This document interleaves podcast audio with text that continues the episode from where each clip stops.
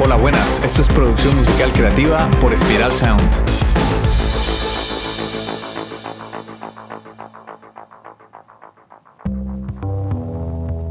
Bienvenido, bienvenida. Este es el podcast Producción Musical Creativa de Spiral Sound. Soy Ciro Galvis y hoy vamos a hablar de los 5 errores más comunes en la producción musical y cómo evitarlos. Cuando somos músicos o artistas independientes y queremos mejorar nuestras habilidades, se nos aparece este gigante y apasionante mundo de la producción musical.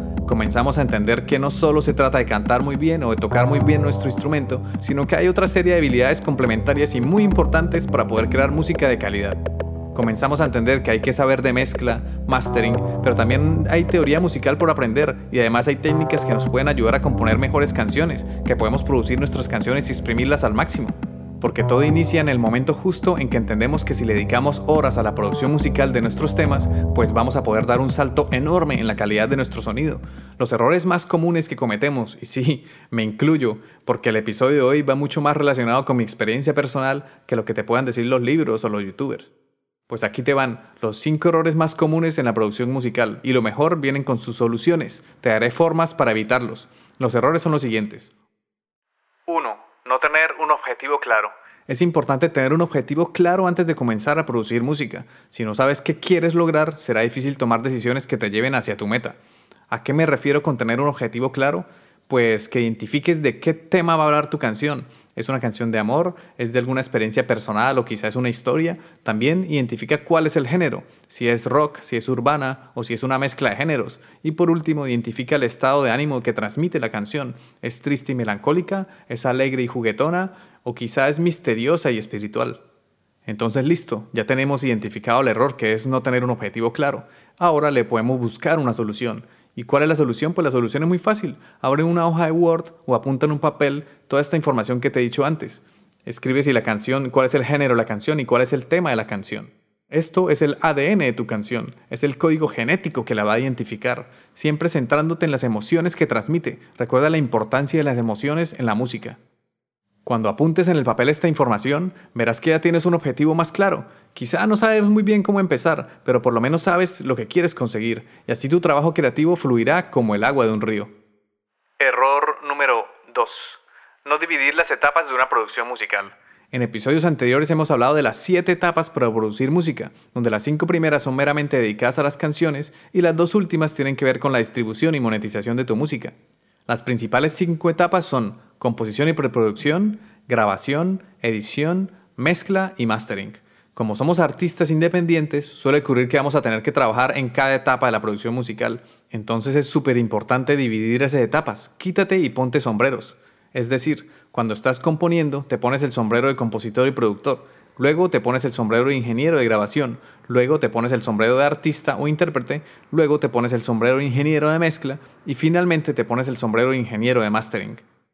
Es importantísimo dividir las etapas para que tengas un workflow, que tu trabajo sea mucho más fluido y no interrumpas y cortes tu inspiración.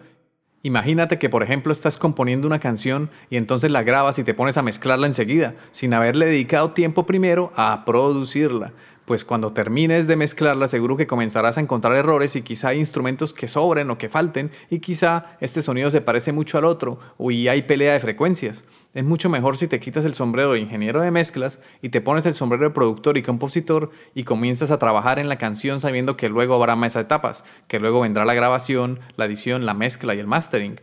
Además de que te vas a sentir mucho más libre, también desaparecerá ese estrés de la multitarea, de querer hacer muchas cosas a la vez. Está comprobadísimo que los seres humanos y la multitarea no nos llevamos muy bien, que digamos. Error número 3. Dedicarse al mismo proyecto durante días. A mí me pasa, sí. Hoy en día me sigue pasando, que compongo una canción y me apego tanto a ella que le dedico días y días a producirla, luego mezclarla y masterizarla. Solemos pensar que si trabajamos constantemente en una sola cosa, avanzaremos mucho más, pero ocurre justo lo contrario. Lo que ocurre es que saturamos a nuestro cerebro y nuestros oídos de escuchar siempre el mismo sonido repetitivamente y en lugar de avanzar nos frenamos y perjudicamos nuestra producción musical.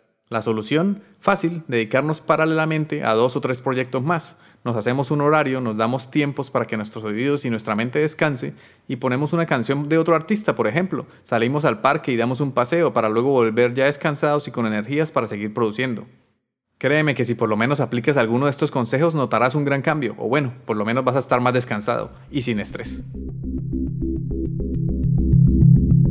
Si te ha gustado este episodio y quieres conseguir un sonido profesional, ve a espiralsound.com. No olvides suscribirte a nuestra newsletter sobre producción musical, desbloqueo creativo y empresa musical, además de valorar con 5 estrellas este podcast. Durante nuestros podcasts te iré mostrando lo que hago como productor e ingeniero, observaremos la música y el sonido desde diferentes perspectivas y comprenderemos todo el proceso de la producción musical, desde cómo surgen las ideas hasta lograr monetizarlas. Explicaré todo detalladamente a través de cada episodio. Si no quieres perderte esta información filtrada y lo mejor que te la entrego ordenada, no como suele pasar en internet que encontramos de todo, pero es una locura poder iniciar con la música entre tantas técnicas, trucos y secretos que hacen magia, entre comillas, para sonar bien. Cuando esto no va de magia ni de secretos, sino de tener el conocimiento ordenado y estructurado, se trata de aprendizaje y formación de seguir un paso a paso e interiorizarlo con la práctica, y así podrás conseguir un sonido profesional. Y no solo basta con sonar bien, también tenemos que desbloquear nuestra creatividad y diseñar una estrategia que nos permita generar ingresos con la música.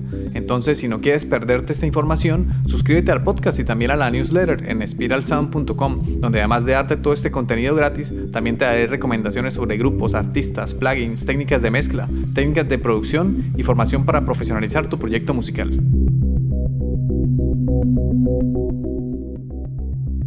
Volviendo a lo que estábamos hablando sobre los errores, pasamos al cuarto error. Error 4. Añadir sonidos de frecuencias iguales. Producir sonidos con frecuencias iguales, también conocido como choque de frecuencias, interferencia o enmascaramiento, es otro error común que se comete en la producción musical. Este error ocurre cuando dos o más sonidos tienen la misma frecuencia o rangos de frecuencia muy cercanos, lo que puede producir un sonido emborronado y poco definido. No va a ser fácil distinguir cada instrumento. Por ejemplo, si tienes dos instrumentos que tocan la misma nota en el mismo registro, puedes experimentar enmascaramiento de frecuencias. El resultado puede ser un sonido confuso y poco claro, lo que dificulta la escucha de cada instrumento individual. Para evitar el choque de frecuencias es importante elegir cuidadosamente los instrumentos que se utilizan en la producción musical y asegurarse de que cada uno tenga un espacio en el espectro de frecuencias. Por ejemplo, si tu canción tiene dos guitarras, pues trata de elegir una con pastilla single coil y la otra humbucker, una la amplificas en un ampli tipo Fender y la otra en un tipo Vox.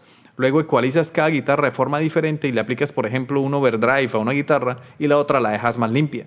Teniendo en cuenta estos detalles vas a lograr que tu sonido sea mucho más definido y facilitarás enormemente el trabajo del ingeniero de mezclas.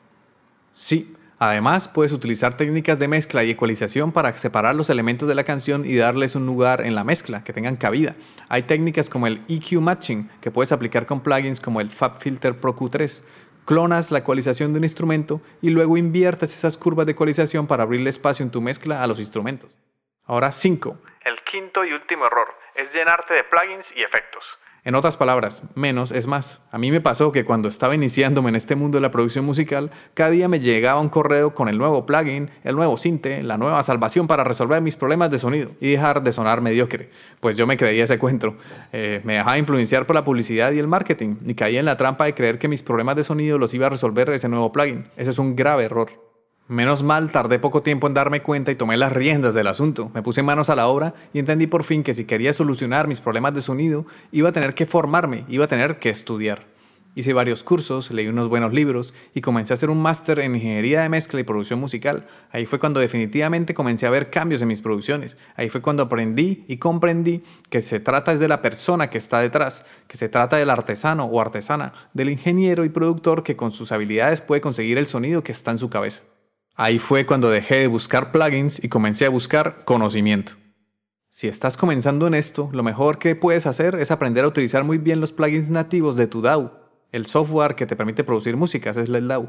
Aprende a utilizar muy bien estos plugins y poco a poco vas introduciendo nuevos plugins a medida que vayas notando que lo necesitas. No cometas el error de llenarte de plugins que muchas veces ni volverás a utilizar en tu vida. Es mucho mejor si evitas lo que me pasó a mí y así ahorrarás tiempo y dinero.